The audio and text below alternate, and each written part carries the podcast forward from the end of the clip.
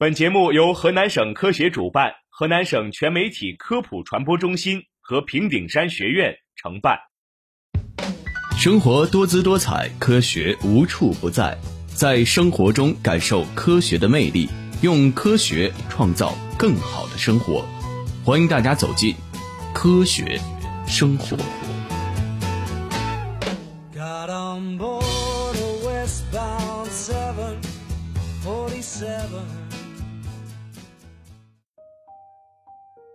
我是主持人贺轩。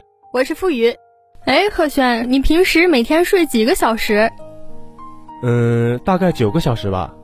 你这个睡眠时间可是有点不太健康哦。哦，近日啊，美国一所大学发表研究结果称，每晚睡九个小时的人，记忆力和语言能力明显下降。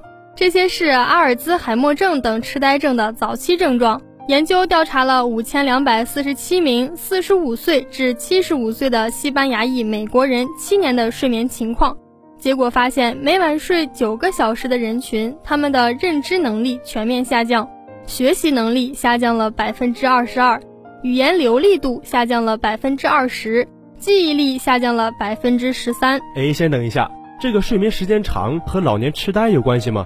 这是当然啊！有研究指出，过长的睡眠时间通常指每天大于九小时，有可能增加患老年痴呆的风险。一项大样本的随访研究结果显示，每天睡眠时间超过九小时的人，罹患老年痴呆的风险是小于九小时睡眠者的大约两倍。另外，几项不同的人群的随访结果也得出了类似的结论。但是需要指出的是，这些研究结果只是证明了过长的睡眠时间与老年痴呆的相关性，而非确切的因果关系。也有学者认为，睡眠时间过长可能是老年痴呆的早期症状。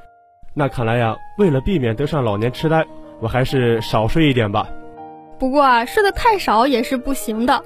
中国睡眠研究会青年委员、清华大学附属北京清华长庚医院耳鼻咽喉头颈外科主治医生尹国平在接受科技日报采访时表示，睡眠时间不足通常是指每天小于六小时的睡眠时间。大量证据表明，睡眠时间不足或者由于某些睡眠疾病，如睡眠打鼾等导致深睡眠减少，会增加大脑内贝塔淀粉样蛋白的浓度。而贝塔淀粉样蛋白可以损害大脑的认知功能，从而增加患老年痴呆的风险。良好的睡眠可以帮助大脑清理脑内贝塔淀粉样蛋白，降低罹患老年痴呆的风险。那这样看来，我到底应该睡多长时间呢？这个呀，睡眠时间的长短是因人而异的，有少部分健康人群会表现出生理性的睡眠时间过短或过长的情况。一个人的睡眠如果一直保持相对稳定，且不影响其正常的生理以及工作生活能力，就可以认为是正常的。但是如果出现任何睡眠时间或状态的改变，就应该引起重视，尽早就医，从而避免严重的并发症发生。那这样看来呀，这个睡眠时间的长短也是一个应该注意的问题呢。所以啊，在这里呀，要提醒大家注意自己的睡眠，保证一个良好的睡眠状态。才能有更好的精力来投入生活和工作中。